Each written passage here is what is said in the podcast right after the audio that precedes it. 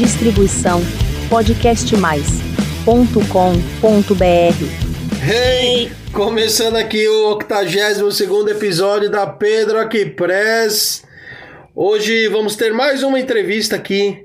Estou fazendo novos autores, né? No episódio passado teve o grande Aramis.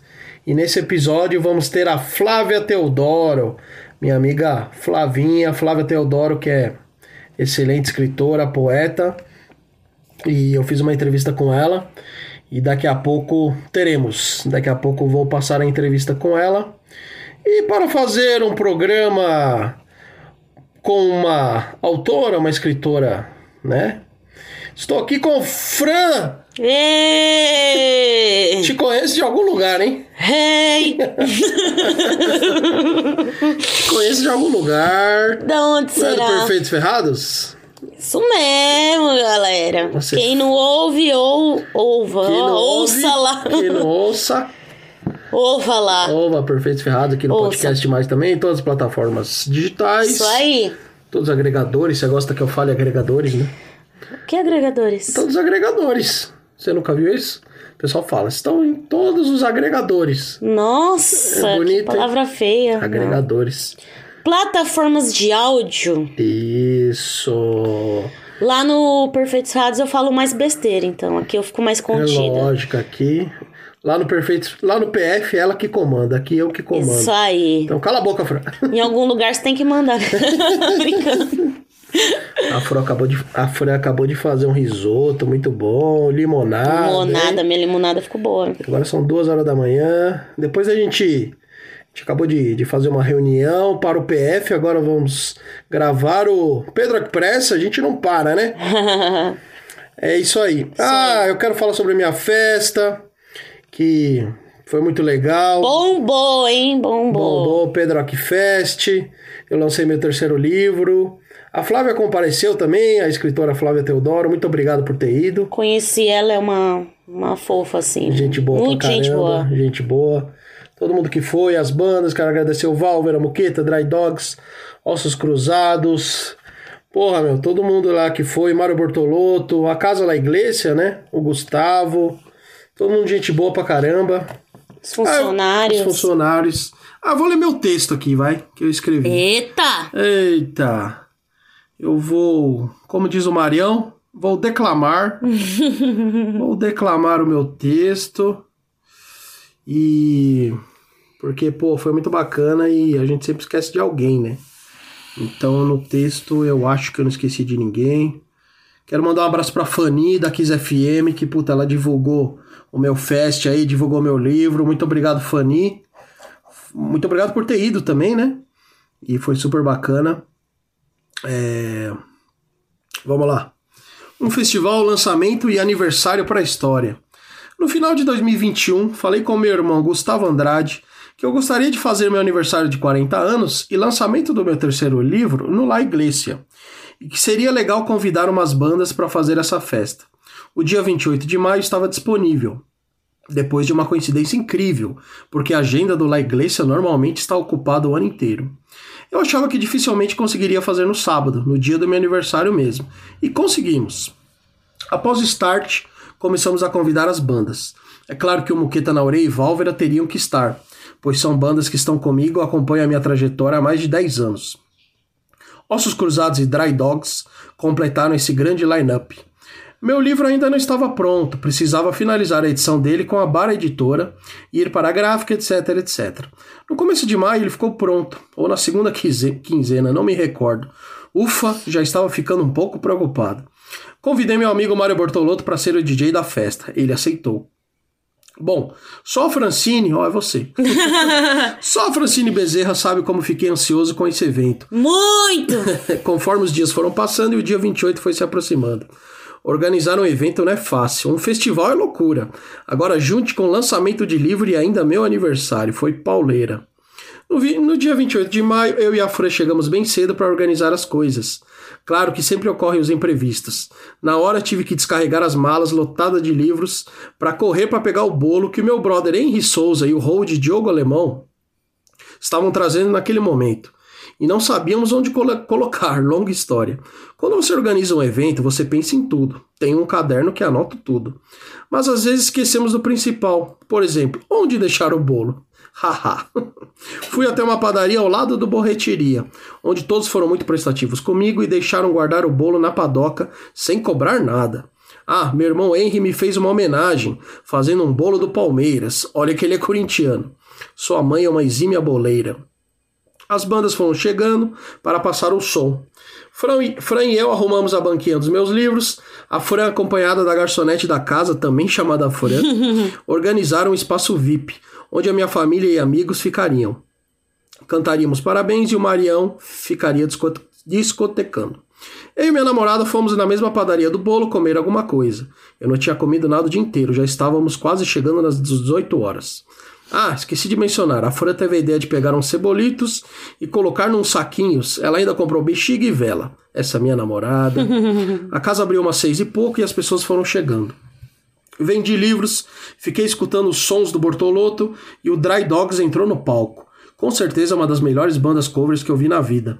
Meu irmão Gustavão é um frontman foda. Rafa na guitarra detona, no baixo um garoto de 19 anos e na bateria o Coyote manda brasa. Virei fã. A banda tocou vários sons do Black Sabbath e para minha alegria muito Ratos de Porão. A segunda banda a se apresentar, Ossos Cruzados. Os caras mudaram totalmente o som deles. Ficou bem inusitado e porrada. André Honorato é um dos maiores desenhistas do país. Ele fez o flyer do nosso evento. O Pedrock Fest entrava na sua terceira banda, que quase que não veio. O Varva tocava às 23 horas. Às 19 horas, descobriram que o seu baixista, Gabriel Prado, estava com Covid. Glauber Barreto, vocalista e guitarrista, teve que tocar baixo pela primeira vez num show da sua banda. Em duas horas aprendeu oito músicas e fizeram um show como Power Trio pela primeira vez. E foi do caralho. Se não tivessem falado que o baixista original não pôde comparecer, claro, para quem não conhece a banda, ninguém iria estranhar. Glaubão mandou bem pra caramba. No intervalo, na troca de palco, enquanto o destemido alemão desmontava e montava o palco para as bandas, fiz o sorteio de alguns brindes das próprias bandas. Parece besta, mas sempre quis fazer essas coisas. Apresentar uma banda, falar umas besteiras no palco e tal. O Muqueta na Orelha finalizou a noite histórica de rock e metal. Eles sempre derrubam tudo. Era quase uma da manhã e o La Iglesia sentiu o som dos caras. Bem mais cedo, umas 16 horas, quando a banda passava o som, eu estava no mezanino, ao lado do Marião. E ali em cima tremia tudo. Ver a cara do Mário foi engraçado. Acabando o concerto do Muqueta, eles me chamaram para cantar Polícia dos Titãs com eles. Também subiu ao palco numa participação especial o Gustavo do Dry Dogs. Berrei como se amanhã não fosse estar vivo. é muito bom isso, uma sensação que sempre quis experimentar minha vida inteira. E mais uma vez meus irmãos do Moqueta me proporcionaram. Eu tava feliz pra caralho, o evento tinha dado certo e agora eu podia curtir e puta que pariu, como eu curti. Cantei até o hino do Verdão. Eu só tenho a agradecer a todo mundo, ao pessoal gente fin, finíssima do La Iglesia, Fran, Daphne, Roberto Carlos, Chico Seguranças, Janderson, técnico de som que deixou o som maravilhoso, Rafa e claro ao meu irmão Gustavo. Como ele disse durante o show da sua banda, a gente se conheceu no show da Saco de Ratos. Gostamos muito de Bruce Springsteen, Ratos de Porão, puta sintonia animal. Agradeço do fundo do coração poder desfrutar de um dos melhores dias da minha vida. Minha família, muito obrigado a todos que foram, várias surpresas. Quem foi, ficou sete horas, quem ficou cinco, quem ficou três horas, quem foi só pelo bolo, quem deu só uma passadinha na porta só para me dar um abraço. Sim, teve isso. Valeu, Bi Bastos. Bianca. Quem comprou meus livros, quem veio de longe, minha mãe, mesmo não sendo o rolê dela, ela veio, melhor mãe do universo. Meu padrasto, eu vi o vídeo você dançando, hein? Meu pai, um dia ele colocou na vitrola um rock and roll para eu escutar e deu nisso. Madrinha, primo, irmão e a todos. Desculpa se esqueci alguém. Valeu meus amigos que foram também, gente que foi com dinheiro contado, mas foi lá para comprar o livro e beber uma breja. Ao Marião, quem diria que um dia o grande Mário Bortolotto seria o DJ de uma festa que eu organizei? Se falassem para o garoto de 20 anos lá em 2003 que um dia isso iria acontecer, eu daria muita risada e diria que nunca. Acredite nos seus sonhos, lute, se informe, leia muito, escute muita música, veja muitos filmes, escreva e seja educado. Talvez um dia dê certo. Obrigado, Marião. Ao Kleber Félix, da editora Bar, por realizar os meus sonhos. Já estamos no terceiro, hein? Ano que vem, em março, tal, talvez tenha o quarto livro.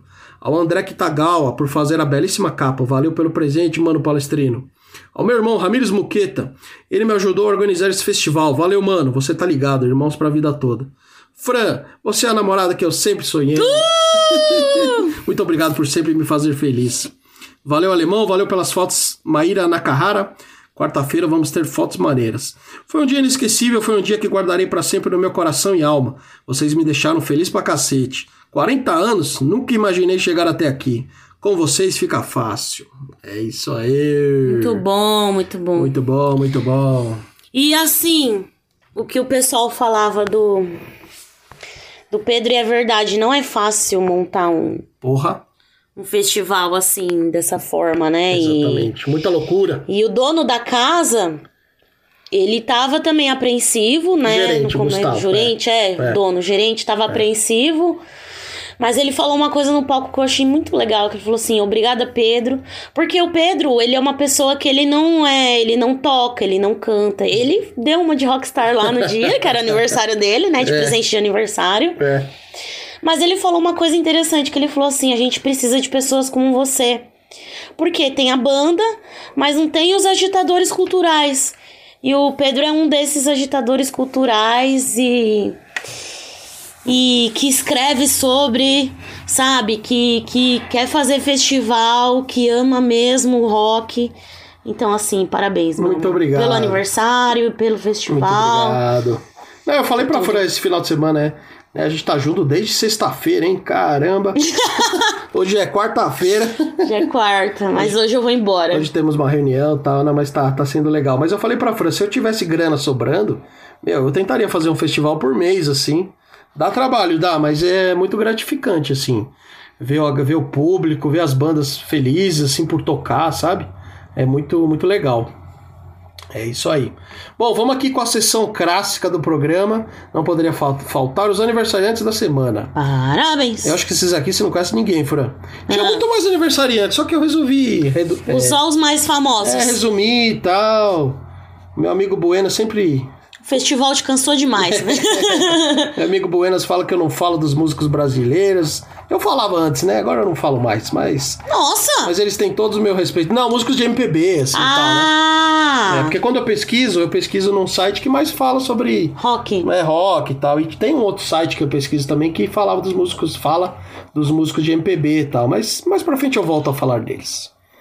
Bom, o primeiro aniversariante é dia 3 de junho de 1950, a Suzy 4. Caramba, não conheço. É quatro, quatro, né? É 4. Mas ué, não é brasileira? Não, ela é americana. É porque era italiano, era 4, 4, Ah. 4 não sei o que lá. Entendi. 4, ah, sei lá, velho. Aí eu sei que quando ela foi para os Estados Unidos, o avô dela reduziu a 4. Ah, Entendeu? era quatro alguma Suzy coisa. 4, isso. Uma grande, é, grande musicista, né? E tem aquela música, se eu não me engano, For You, for you I Crash, For I Crash. né, né, né. Não sei Acho qual. que é essa, se eu não tô muito louco. Bom, dia 7 de, de junho de 1958, o Prince. Prince. Prince. Yeah. Purple Rain. É, Prince é um, é um cantor, é um músico que eu precisaria conhecer Sim. mais, assim, na verdade. Eu Eu também. sei que ele, puta, ele é multi-instrumentista. Sim. O cara é foda, meu. Eu, eu peguei o primeiro disco dele, eu tava escutando ontem e tal. E é muito bom. Deixa eu falar uma besteira aqui. Diga. Esse Prince é aquele que o. O Chris, do Todo Mundo Odeia o Chris, se fantasiava ou não? Putz, eu não sei, eu nunca acompanhei muito essa série. Ah! Deve ser, meu, deve ser. Ele é um ícone pra, É, né? Pra, pro, pros negros, assim, né? Ele é um ícone. né? Comenta aí, gente. Deve ser. Quem é que o Chris do Todo Mundo Odeia o Chris fantasiava? Prince, Prince é gênio, né? Prince é gênio. O cara é um ícone. Ele veio antes. Não, é. Antes da carreira solo, assim, do Michael Jackson e tal. Ele já, o primeiro disco dele eu vi é de 78. Nossa. Entendeu? Ele teve uma porrada de O cara é um discos. monstro. Mas ele era um cara. Ele era uma figura muito. Era bem estranho, assim. É. Tinha uma época que ele. Ele queria ser chamado por um. Um, um, um, um símbolo. Não podia mais chamar ele de Prince. é? É. Tinha que chamar ele por um símbolo. Não cara. Dadinho é o caralho, meu nome é pequeno. Mas ele era um gênio, um gênio. Esse cara aqui, ó, também dia 7 de junho, só que de 1967, eu gosto muito dele. É o Dave Navarro, que é o guitarrista do Janis Addiction. Né? ele foi um dos fundadores de Janis Addiction, de Addiction e depois ele foi pro Red Hot Chili Peppers. Tocou num disco só. Bom, É. Eu tenho o disco, acho que é Red Hot, Red Hot Minute, alguma coisa assim. Gosto do Red Hot. É legal esse disco. Bom, eu vou. Vamos agora com a participação do, do Sebo Moira Kitan. E daqui a pouco a gente vai começar aqui a entrevista com a Flávia, né? E eu falo um pouquinho mais sobre ela, sobre a obra dela. É... Vai, Felipe! Felipe. Fala, Pedro. Descansado aí da Pedro Rock Fest. Foi da hora, hein?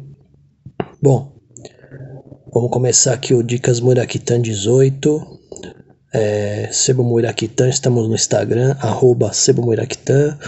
Por lá vocês encontram os canais de venda.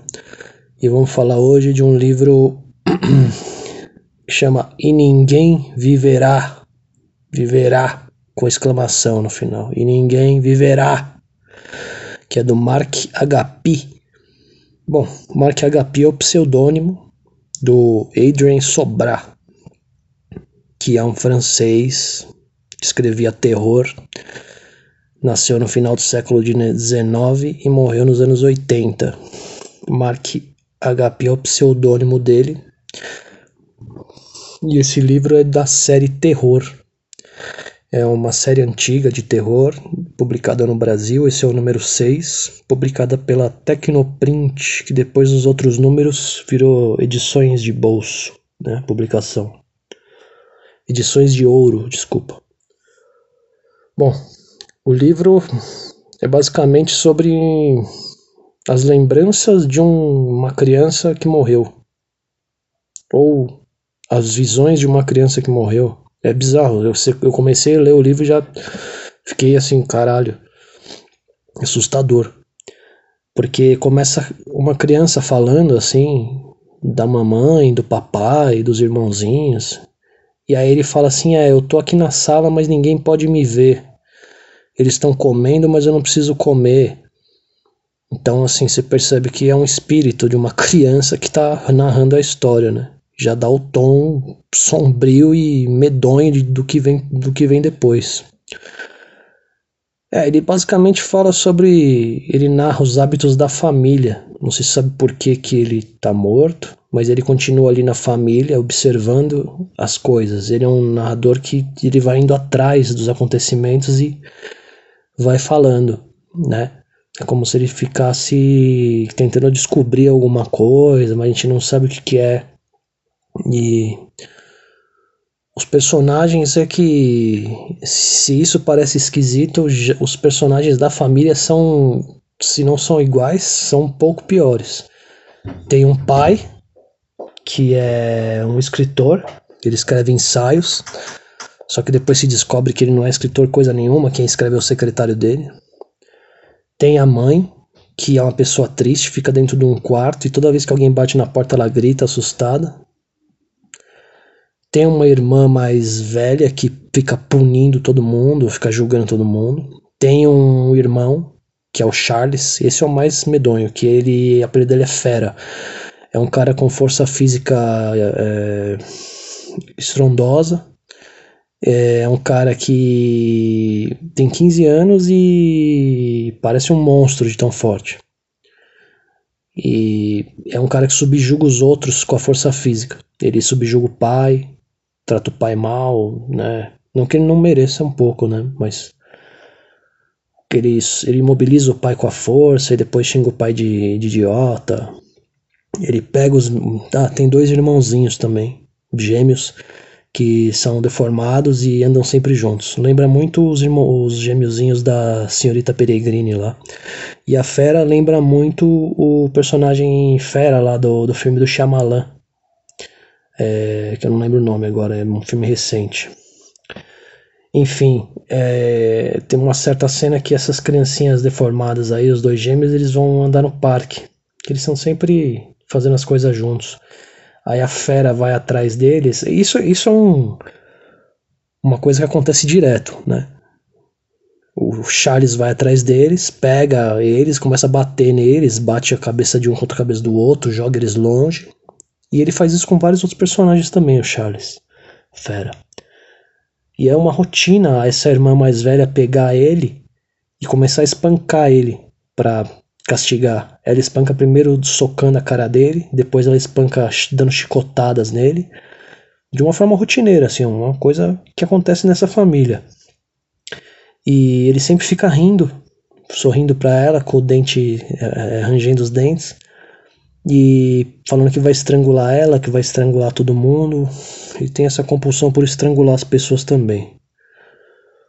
E aí o avô, que é o patriarca da família, que tem poder e controla todo mundo, mas ele acaba sendo. Ele acaba, ele acaba sofrendo um enxerto de roseira. Enxerta um, rose, um botão de roseira nele.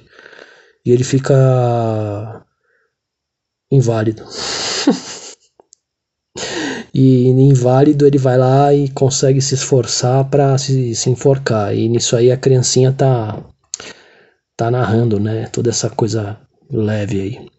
Bom, esse tom pesado aí da história já indica mais ou menos no que vai acontecer depois, né? E ninguém viverá, dá uma impressão para mim que pelo menos todo mundo vai morrer. Eu não terminei o livro ainda, mas eu deixo aqui como é uma leitura que me impressionou muito. Tô praticamente na metade já, comecei a ler ontem à noite. É, e Ninguém Viverá. O pseudônimo é Mark Agapi. O escritor é Adrien Sobrar. Dá uma, um Google nesse Adrien Sobrar que vocês vão ver a cara dele. vocês vão entender a história. E é isso. Dicas Muraktan 18 fica por aqui. Valeu, Pedro, pelo espaço. Até o Dicas Muraktan 19. Aguardo vocês lá. Abraço a todos que estão ouvindo também. Obrigado pelo, por terem escutado, me, me aguentado até aí. Valeu.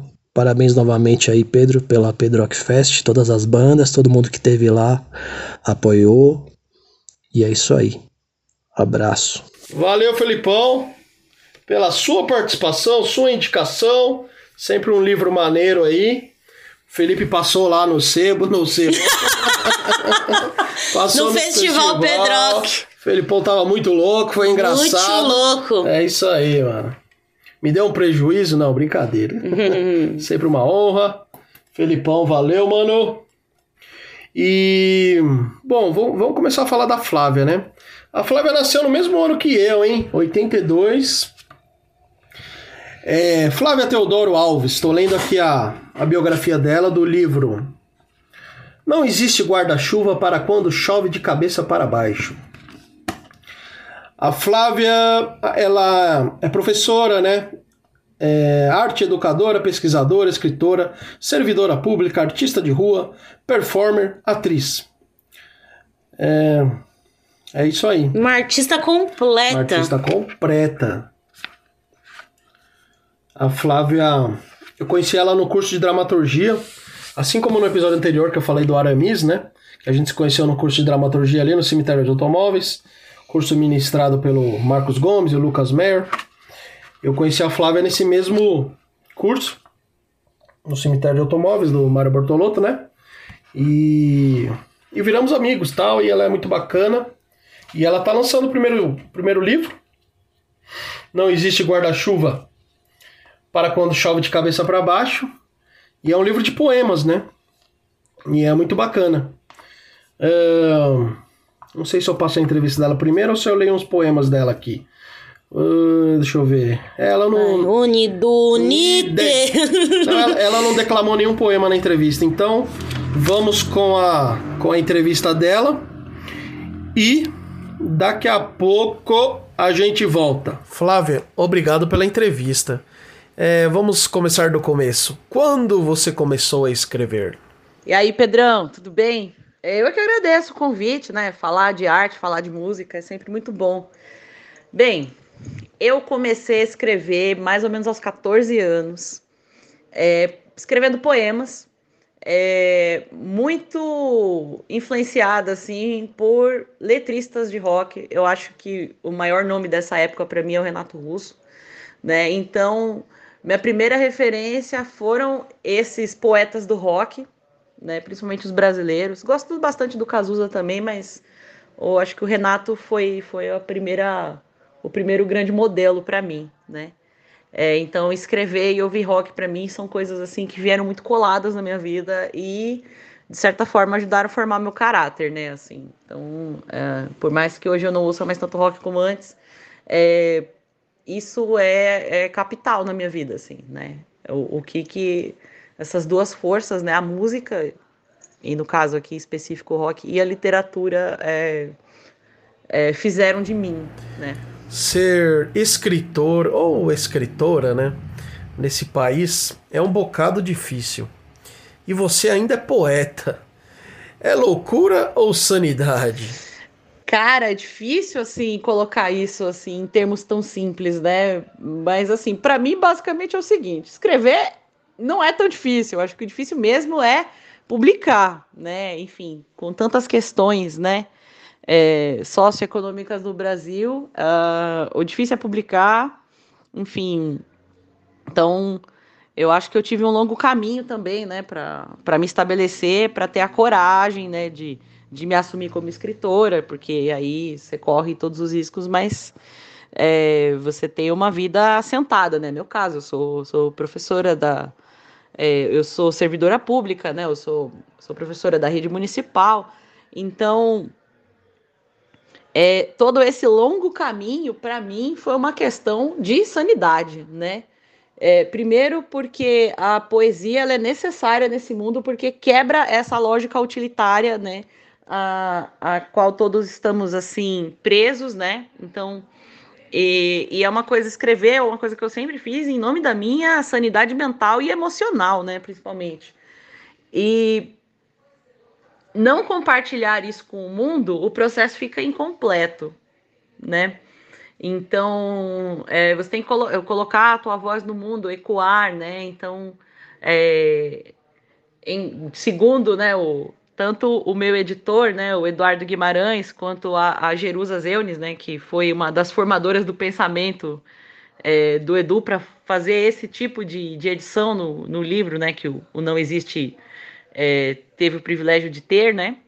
É, dizer que o livro é um corpo, né? Então, se você engaveta teus escritos, tem engaveta seu corpo, né? E, enfim, é morrer um pouco em vida. Então, é, a gente tem que passar por esse, por esse processo, por esse círculo de fogo de publicar, né? É, de se colocar no mundo, né? Enfim, sem esperar que haja um, um mega de um reconhecimento, né? Enfim, é claro que a gente quer reconhecimento dos pares e tal, mas assim, sem esperar que você vai ser descoberto por, por um editor, por um talento, sei lá, um caça-talentos, assim. Acho que eu fantasiava muitas coisas quando eu era mais nova. Mas, enfim, eu acho que é importante é, ser maluco o suficiente para fazer o que nós estamos fazendo, né?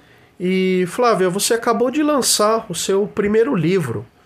Conte um pouquinho pra gente como foi esse processo? Então, o Não Existe Guarda-Chuva para Quando Chove de Cabeça para Baixo, ele é um livro um, pandêmico. Né? Eu montei o primeiro original no segundo semestre de 2020, é, depois de dois acontecimentos importantes na minha trajetória como escritora. Né? É, eu terminei uh, a última versão que eu tenho né, da, desse meu projeto que a maioria das pessoas lê como infanto juvenil, né? Eu leio mais como crossover, né? Então, na verdade, é para qualquer faixa etária, né? Com camadas de sentido e de leitura diferentes, né?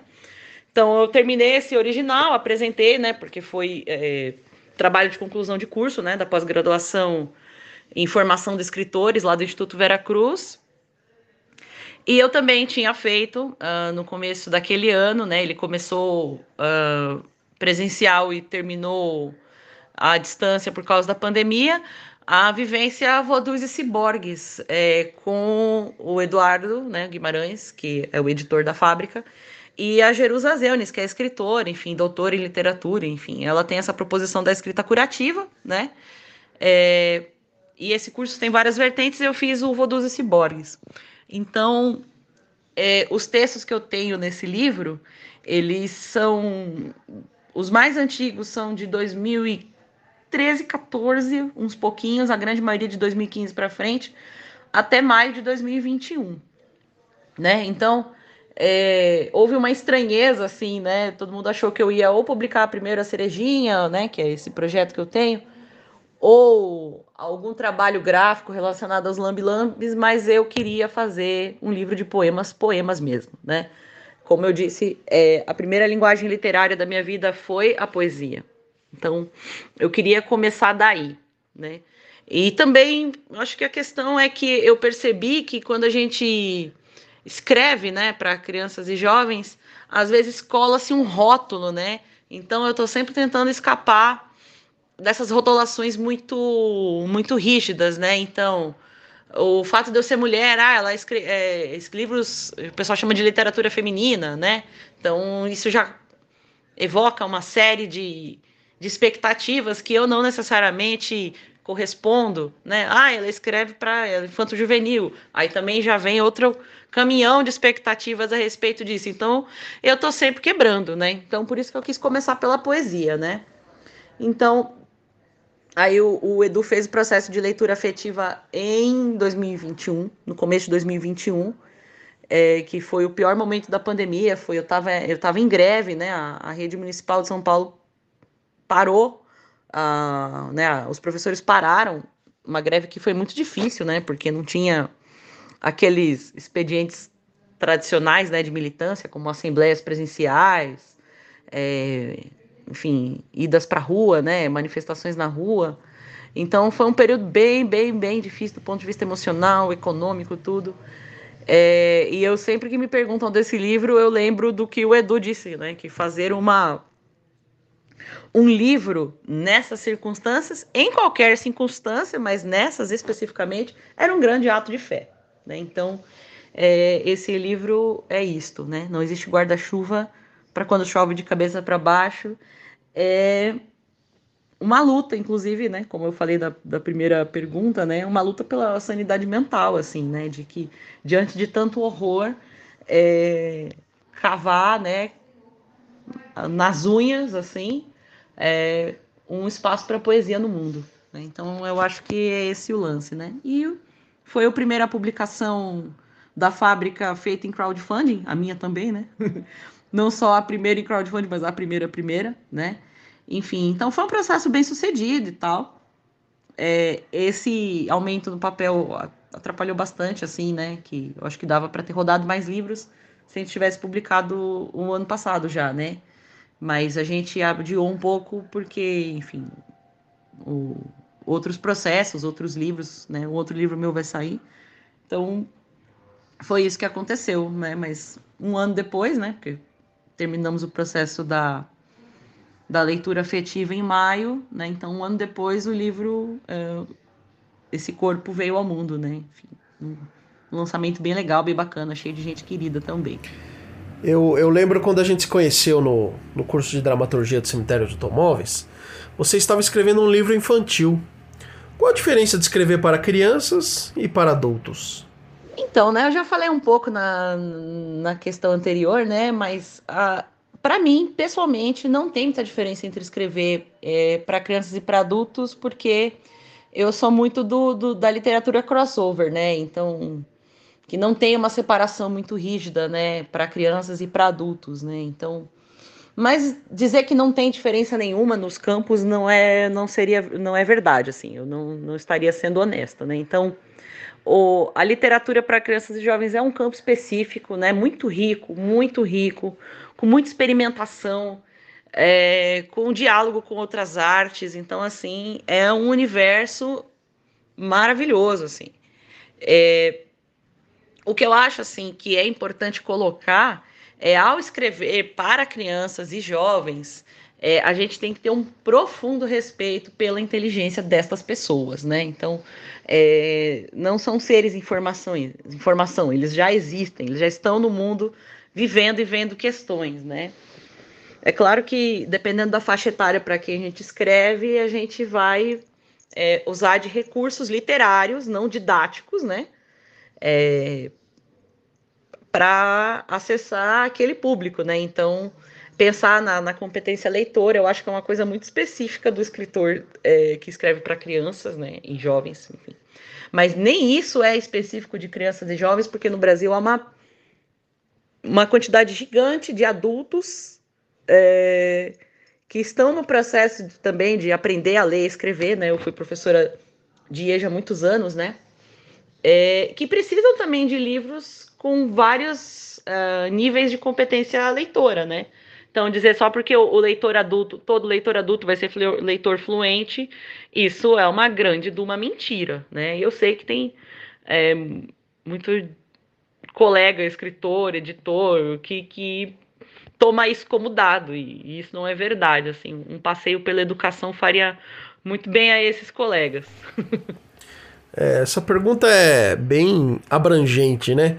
Mas cite uns autores que você está lendo, cinco autores, cinco escritores aí que você tem lido no, nos últimos meses. Cara, esse negócio de falar de o que eu tô lendo, assim, é sempre polêmico, porque é, eu nunca tô lendo um livro só por vez, né? É, eu começo vários, às vezes largo, depois volto, né? Então eu tô aqui com uma pequena pilha, né? De livros começados, ainda não terminados, né? É, e paro para, enfim, termino, depois eu volto no anterior, assim, é uma, uma doideira, né? É, mas eu vou destacar, né, que eu estou aqui uh, com durante a madrugada um rock and roll, né, desse desse jornalista, escritor aí que, que né, dono deste podcast, né, eu já li um, um bocado, né, já no caminho, assim, e, e me lembrou não só a época do que eu comecei a ouvir rock, mas também como a época dos blogs, né? Que, que eu também tive blog, enfim. Na verdade, ele existe ainda. E eu também escrevia resenhas de shows lá, e, e era tipo show grande, show pequeno, né? O que me. E o que me pintava assim, o que eu gostava, que batia, dava onda, eu escrevia.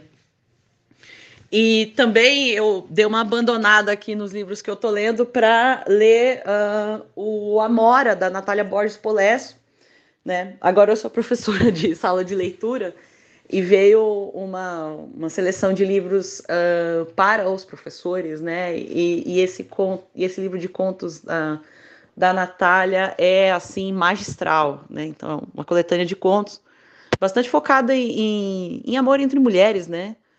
Enfim, então várias faixas etárias, né? Então fala do amor na velhice, na adolescência, na juventude. É, e, e, sempre assim uma maestria literária assim gigante, né? E tem outros aqui, depois eu te mando a foto aqui para você ver que, que não é chaveco, eu estou sempre com uma pilha de livros, né? E quase sempre eu tô lendo os livros um, dos meus amigos, escritores, enfim, que estão lançando aí.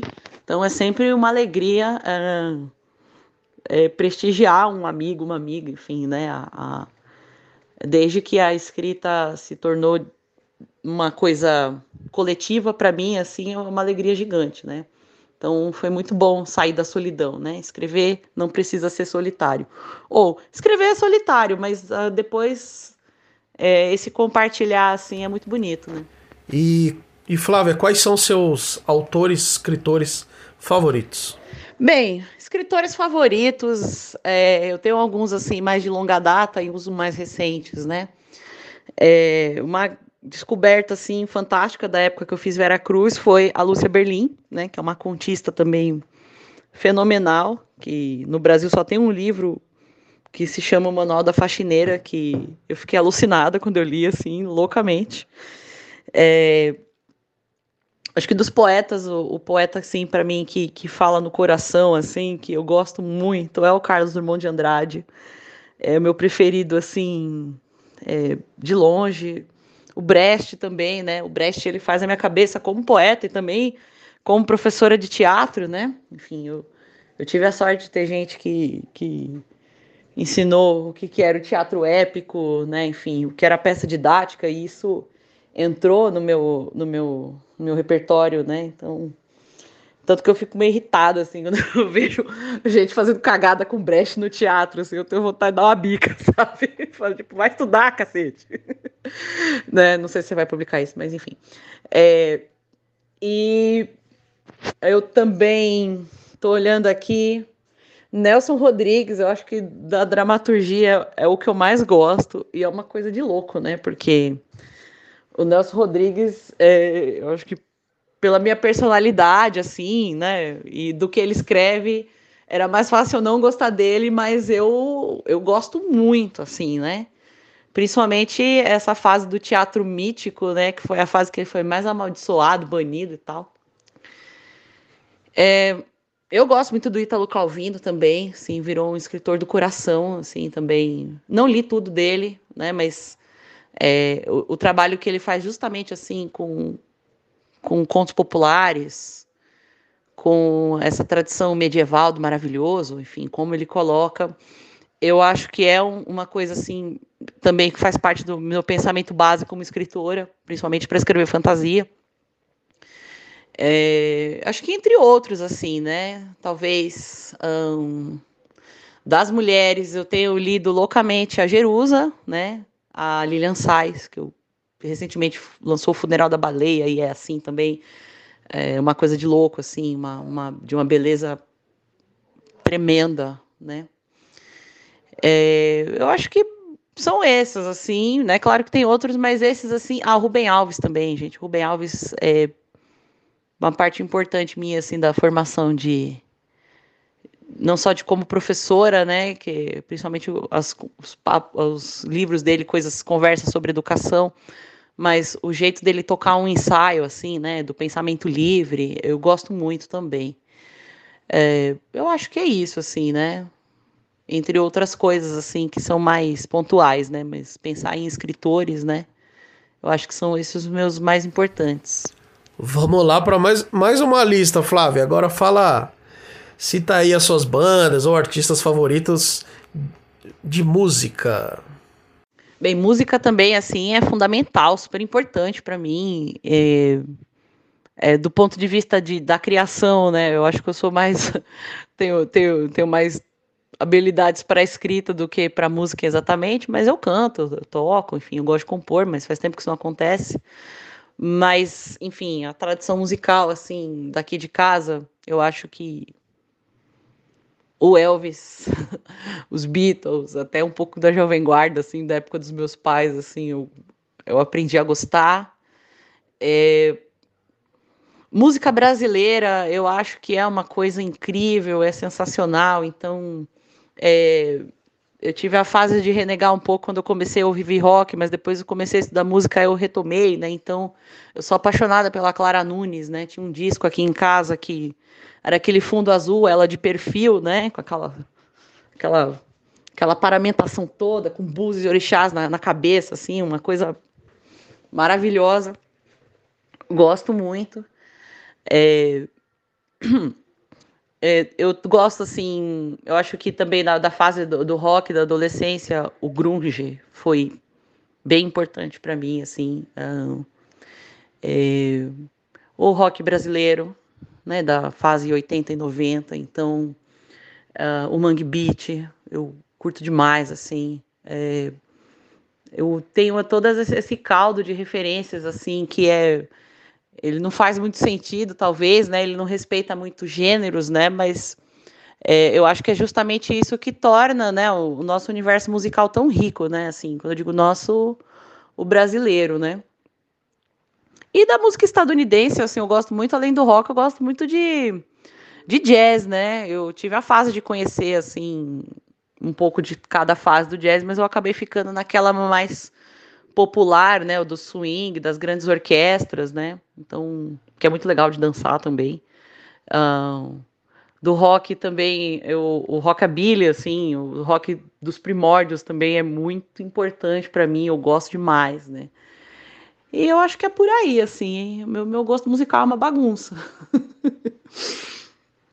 é, eu acho que é isso aí, então, Pedro. Eu agradeço essa, essa abertura, essa oportunidade, a troca de ideias.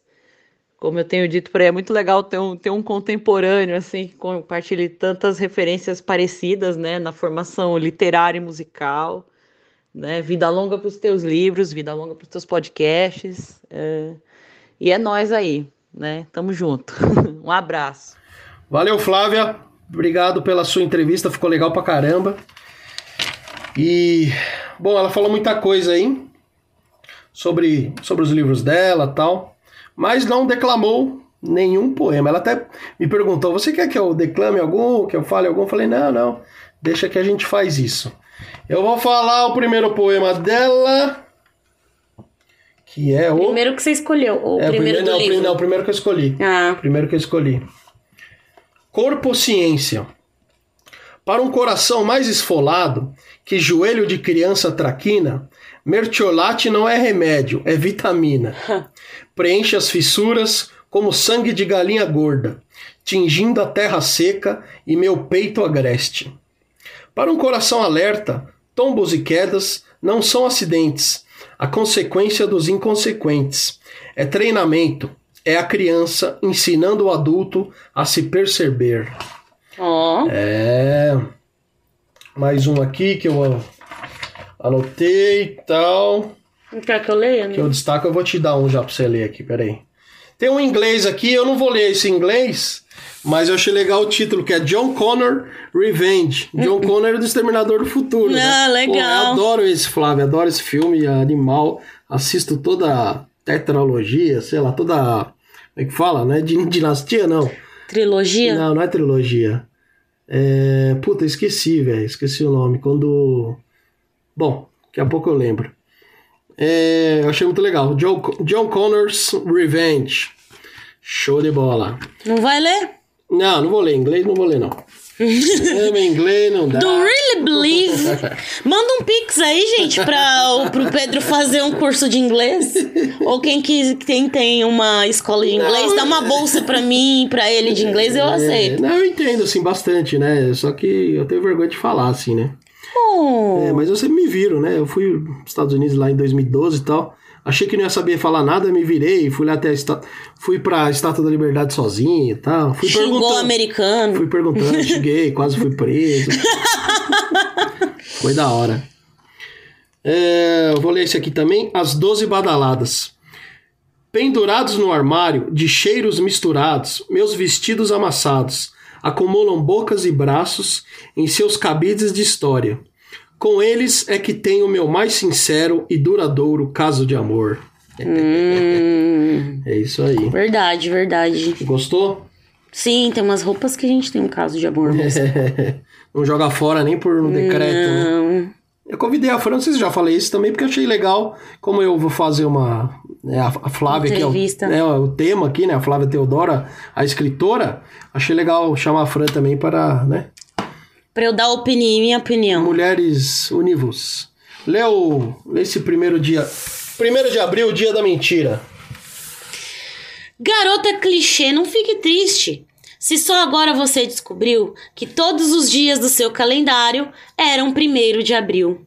Ainda há as luas e seus ovários.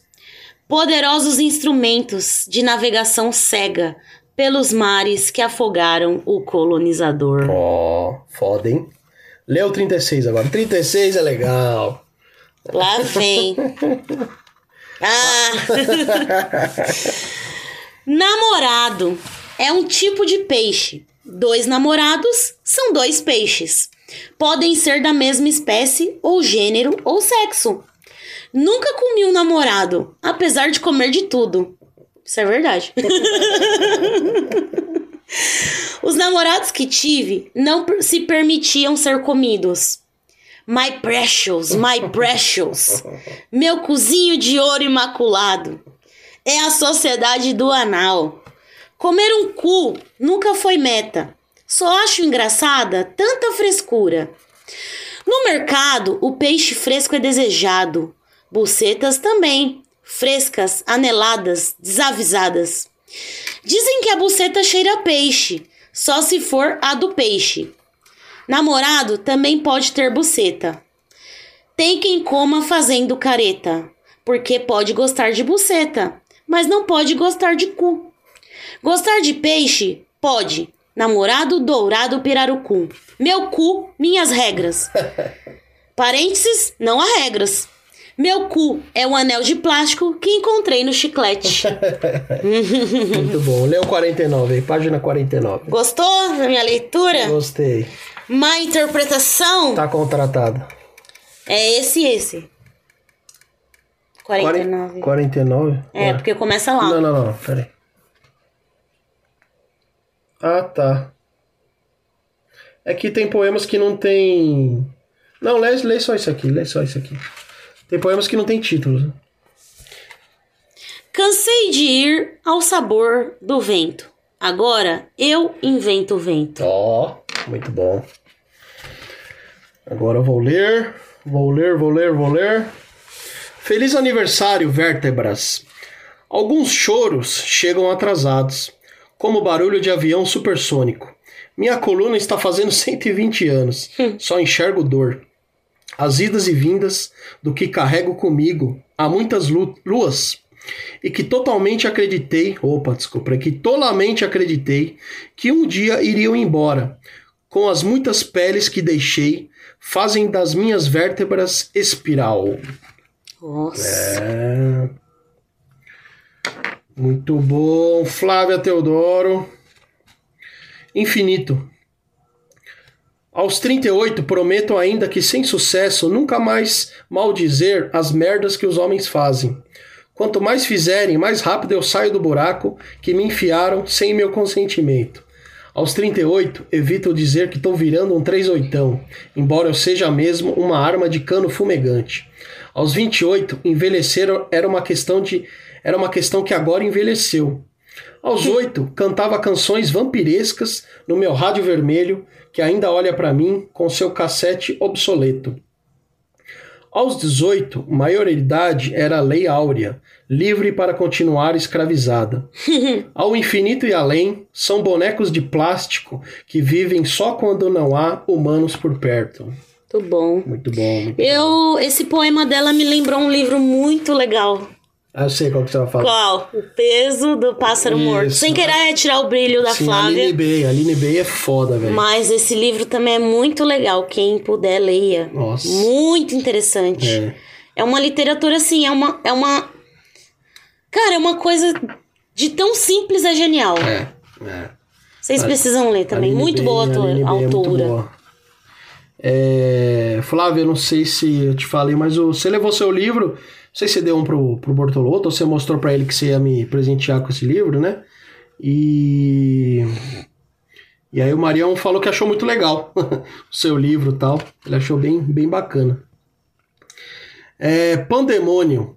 Sofro de um mal chamado Brasil. é isso aí. Ah, Pior, hein? É. Eu gosto muito de ser brasileira, sim. mas eu sempre tô falando pro Pedro, assim, de todos os países emergentes e. Meu, o Brasil é muito ruim, cara, meu. Eu tenho vontade de sair daqui não por causa das pessoas, mas por causa da situação econômica mesmo. Sim, sim. Nosso poder de compra é pífio, sabe? Hoje mesmo a gente foi no mercado, não levamos nem. Eu, eu, eu levei, tipo, é, três, dois itens, deu 15 reais. Exatamente. Tipo, que absurdo que a gente tá vivendo. Tá um feia a absurdo. Tá absurdo. feia. Bom, continuando aqui lendo os poemas da Flávia Teodoro. Tô lendo o livro Não Existe Guarda-Chuva para Quando Chove de Cabeça para Baixo. A Flávia também ela faz lambi-lambi, ela me deu um lambi-lambi aqui bem legal. Inspirado no De Volta pro Futuro, né? Eu que escolhi, eu podia escolher tal, o formato tal, Ah, aí eu é? escolhi esse aqui. A nostalgia do futuro é agora. Muito legal. E como que faz pra comprar o livro dela, você sabe? Ah, putz, eu não fiz acho que essa pergunta pra ela, né? Mas deve ser através ou com ela mesmo. Eu vou marcar ela aí nas redes sociais. Acho que no Ou- Instagram dela. Ou através da, da editora Fábrica de Canones, né? Canones. É isso aí, vou ler outro poema aqui. Abismo. Eles ficam abismados quando descobrem que minha revolta não é teórica. Eles ficam abismados quando descobrem que minha revolta não é retórica. Eles ficam abismados quando descobrem que minha revolta bate no útero e volta. Eles ficam abismados quando descobrem que minha revolta não é só minha, é histórica. É isso aí. Muito bom. Agora eu vou ler o poema Brecht, Brecht, Brechtiana. Brechtiana. Eu não sei, é meio ruim pra falar. É de Brecht, né? Bertold Brecht. Brecht, sei lá. Um dos grandes dramaturgos da história aí, né? Ela até fala aí na entrevista do, do Brecht.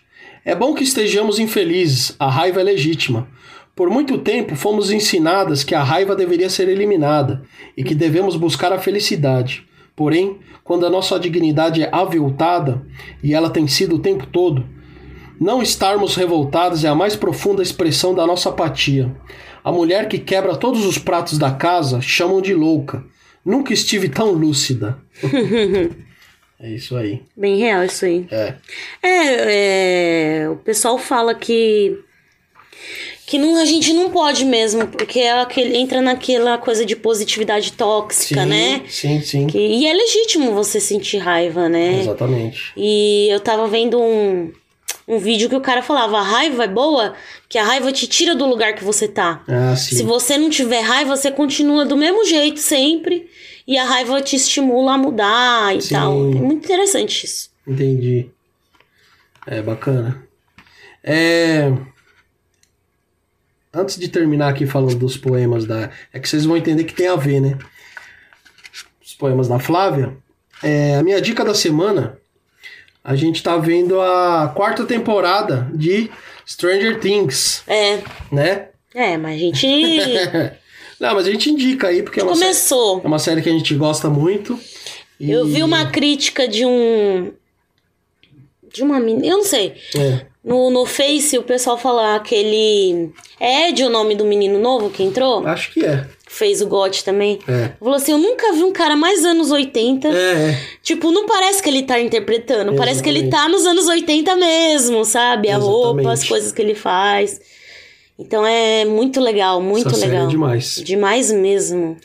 E falando em Stranger Things, tem um poema aqui da Flávia que chama O Desaparecimento de Will Byers. Byers. Eita, que da hora! De dentro das paredes escuto, também falo, mas as desgra- desgraçadas são surdas, de nada adianta gritar.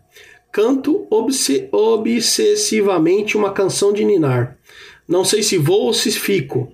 Não sei se fico ou se vou. Se eu ficar, vou me encrencar. Se eu for, é encrenca em dobro. Como pular esse muro se tô dentro dele? Como pichar esse muro se tô dentro dele? Sei lá.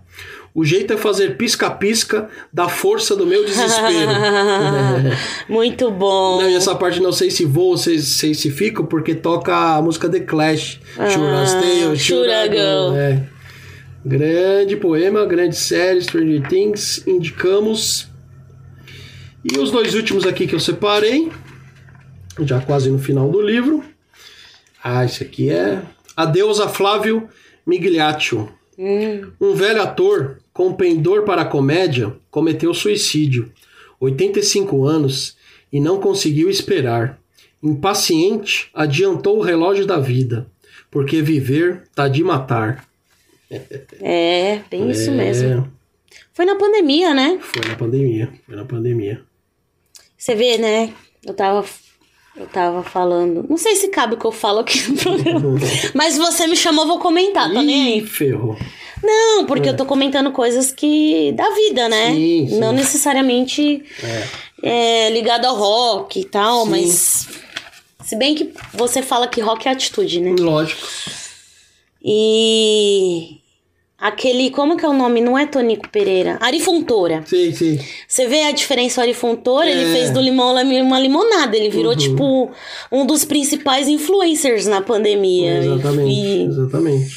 então, e aí eu tava falando hoje pra você que, que eu acreditava É. que a gente tem um plano é, reencarnatório, que a gente escolhe as provações que a gente vai passar. Sim. E aqui a gente vê como que a gente se sai perante cada obstáculo. e é Sim, isso que sim. vai definir a sua evolução. Entendi. Talvez ele não tenha, tenha tido forças o suficiente, né, pra passar por isso.